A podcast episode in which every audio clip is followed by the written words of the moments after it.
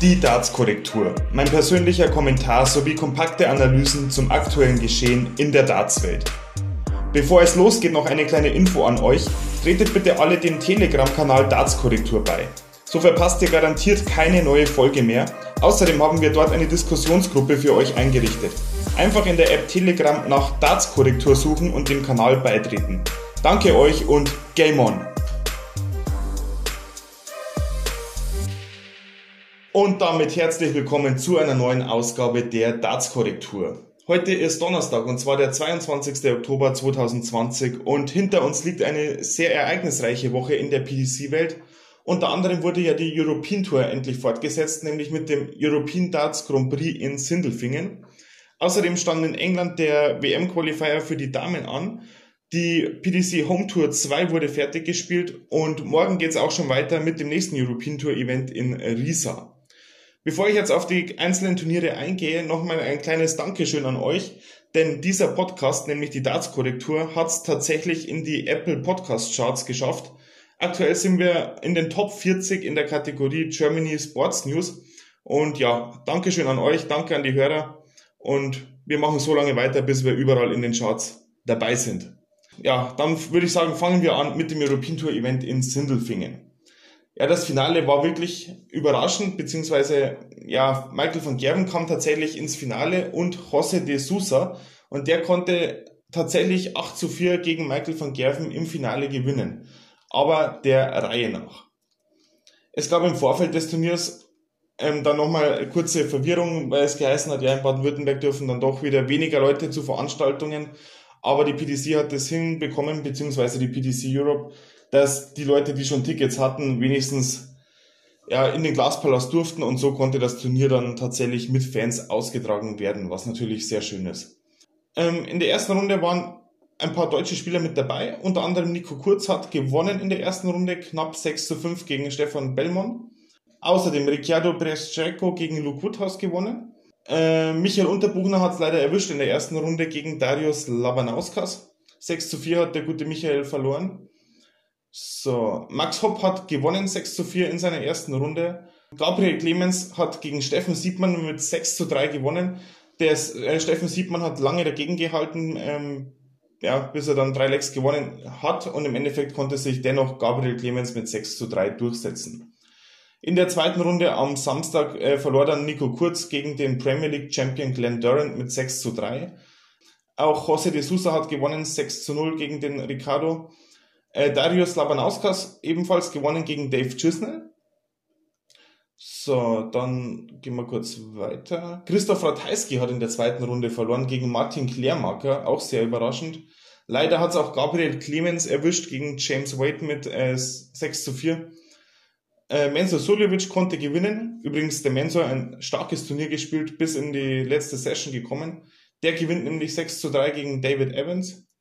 Und MVG bügelt Mervyn King ja im Ergebnis dann doch eher überraschend mit 6 zu 1. Ähm, außerdem gewinnt Nathan Aspinall gegen Willie O'Connor und Max Hopp hat es leider auch erwischt in der zweiten Runde gegen Vincent van der Voort. War meiner Meinung nach ein schlechtes Spiel von beiden. Ja, der Voort war nach dem Spiel auch nicht wirklich zufrieden mit seiner Leistung. Und ja, das hätte der Max gewinnen können und dann hätte es in der nächsten Runde geheißen Max Hopp gegen Michael van Gerven, aber so kam es leider nicht. Der gute Vincent hat sich durchgesetzt, wie gesagt, 6 zu 4 gegen Max Hopp und muss nun gegen äh, Michael van Gerven in der dritten Runde ran. So, dritte Runde, Sonntagmittag. Glenn Durant, der Premier League Champion, verliert gegen Mike Keivenhofen mit 3 zu 6, überraschend. So, was war noch Spannendes dabei? José de Sousa gewinnt 6 zu 3 gegen Gervin Price. Und auch Mensur schafft es, wie angedeutet, in die finale Session. Er gewinnt mit 6 zu 5 gegen Jamie Hughes. Äh, Nathan Espinel äh, bügelt James Wade mit 6 zu 2. Und Michael van Gerven gegen Vincent van der Voort. Wie gesagt, die beiden Freunde mussten gegeneinander antreten. Hier konnte sich Michael van Gerven knapp mit 6 zu 5 gegen den Vincent durchsetzen. Dann sind wir auch schon beim Viertelfinale. Zum einen Ian White gewinnt gegen Mike Kalvenhofen mit 6 zu 4. Also für Ian White läuft es auf der Pro Tour dann doch wieder besser, beziehungsweise auf der European Tour, wie bei den Major Events der letzten Wochen. José de Sousa gewinnt 6 zu 4 gegen Darius Lavanauskas. Mensur Suljovic mit einem Whitewash 6 zu 0 gegen Voltage Rob Cross. Ja, für Rob Cross war es natürlich auch ein Viertelfinale und ja, ein Viertelfinale kann man immer verlieren, sag ich mal, aber 6 zu 0 gegen Mensur, ja, das ist schon hart für den Rob Cross. Aber Glückwunsch Mensur, Halbfinale, da geht was. Das letzte Spiel dann noch Michael van Gerven gegen Nathan Aspinall. Ein knappes Spiel, 6 zu 5 konnte sich MVG dann tatsächlich durchsetzen. Und so hatten wir die beiden Halbfinals stehen, nämlich Jose de Sousa gegen Ian White und Michael van Gerven gegen Mensur Suljovic. Und ja, bleiben wir gleich bei Mensur Suljovic. Also im Halbfinale gegen MVG hatte er nicht wirklich eine Chance. Michael van Gerven konnte sich im Endeffekt 7 zu 1 gegen Mensur durchsetzen. Trotzdem ein tolles Wochenende von The Gentle und ich glaube, darauf kann er aufbauen.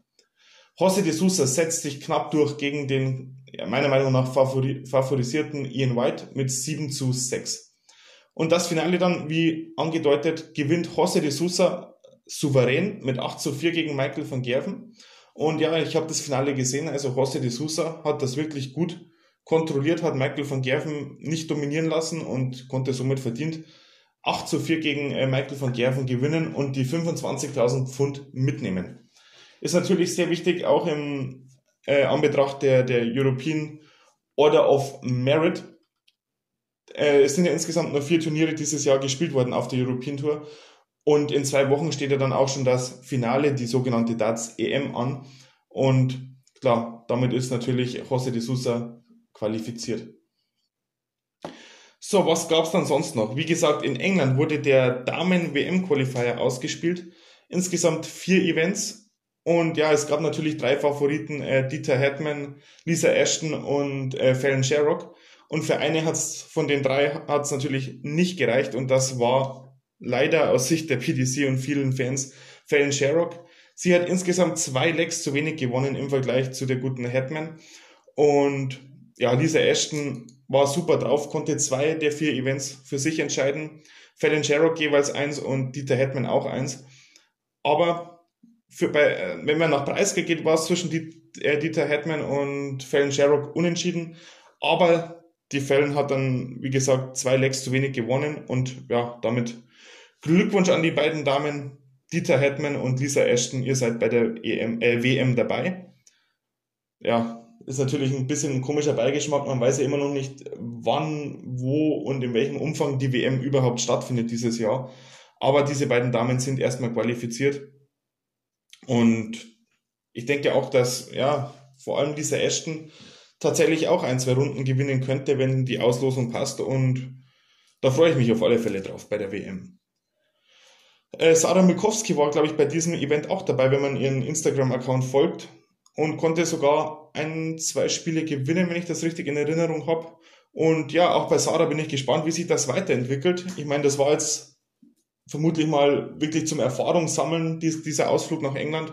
Und ja, ich wünsche alles Gute und ich denke, in Zukunft sehen wir da eventuell noch mehr. Ich drücke die Daumen.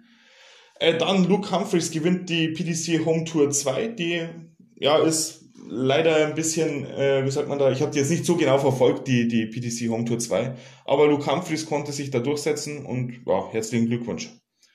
Und dann geht's auch morgen schon weiter mit den International Darts Open in Riesa. Das ist dann das letzte der vier European Tour Events 2020. Und genau, die, Qualif die Qualifikationen wurden bisher noch nicht gespielt. Ähm, aus deutscher Sicht sind natürlich wieder Gabriel Clemens und Max Hopp dabei als Top 2 aus Deutschland. Laut meiner Quelle ist sogar Adrian Lewis auch dabei, aber da bin ich jetzt noch ja, müssen wir abwarten, ob der wirklich anreist und ob, er, ob das auch funktioniert mit dem negativen Corona-Test und so weiter. Ähm, außerdem hat sich Andy Hamilton qualifiziert, sehe ich gerade. Martin Schindler dürfte auch dabei sein. Stephen Bunting, ja, das gleiche Thema wie bei Adrian Lewis. Müssen wir mal schauen. Qualifiziert wäre er. Ja, die Spielpaarungen stehen, wie gesagt, noch nicht fest. Die, die deutschen Qualifikanten werden noch ausgespielt morgen bzw. heute. Und ja, dann schauen wir mal, was, das, was sich da für Paarungen ergeben und wer das Turnier dann für sich entscheiden kann, bevor es dann heute in einer Woche schon weiter, weitergeht mit dem Finale, nämlich der Darts EM in Oberhausen. Ich habe es vorhin schon angedeutet, die Preisliste der European Tour ist dieses Jahr sehr wichtig, weil es eben sehr eng ist aufgrund der wenigen Turniere dieses Jahr. Aktuell führt die European Tour Order of Merit nämlich Gervin Price an mit 28.000 Pfund, Stand heute. Und ja, damit ist er natürlich sicher qualifiziert. Genauso wie Devon Peterson mit 27.000 Pfund an Nummer 2 gesetzt und an Nummer 3 schon José de Sousa mit 25.000, eben diesem Preisgeld, das er eben in Sindelfingen gewinnen konnte. Danach mit kleinem Abstand kommt schon MVG mit äh, 16.000 Pfund. Michael Smith wäre, wäre dabei, Menzo Suljovic, Nathan Espinel ist auch so gut wie durch, genauso wie Rob Cross, James Wade, Ratajski, Clayton und Peter Wright. Danny Noppert und dann wird es meiner Meinung nach schon etwas enger. Aktuell auf Platz 15 teilen sich Ian White und Dirk vom Divenbode den Platz mit jeweils 6.500 Pfund. Ja, und danach wird es schon tatsächlich eng. Also einige Spieler mit 6.000 Pfund Preisgeld, darunter Glenn Durant. Einige mit 5.000 Pfund, darunter Daryl Gurney, Dave Chisnell, auch der Max Hopp und der Darius Labanauskas. Und ja, danach 4.000 Pfund haben unter anderem Jeffrey Deswan, Willie O'Connor, Kim Heibrecht, Steve West, Scott Waits, Adam Hunt und der Nico Kurz. Wäre schön, wenn er sich qualifiziert und dann wirklich ein, zwei Runden gewinnt, dann wäre er eventuell in Oberhausen mit dabei. Dann sind wir schon auf Platz 35 mit jeweils 3000 Pfund, unter anderem Chris Doby, Vincent van der Voort. Ja, Dimitri Vandenberg ist leider auf Platz 40 mit 2000 Pfund. Wie, also wie ihr seht, es ist auf alle Fälle sehr eng. Es werden sich nicht alle Spieler der eben genannten qualifizieren können. Es gibt nur 32 Plätze und die sind hart umkämpft. Und von daher wird es spannend in Riesa, wer sich dann tatsächlich qualifiziert für das Finale in Oberhausen. Ja, das war's auch schon für heute mit der Darts-Korrektur und ich melde mich dann natürlich nächste Woche wieder, wenn, da, wenn die International Darts Open in Riesa gespielt sind. Und ja, bevor es dann nächste Woche wirklich losgeht mit dem nächsten Major-Turnier, nämlich dem Finale der European Tour, der European Darts Championship. Bis dahin, good Darts und Game On!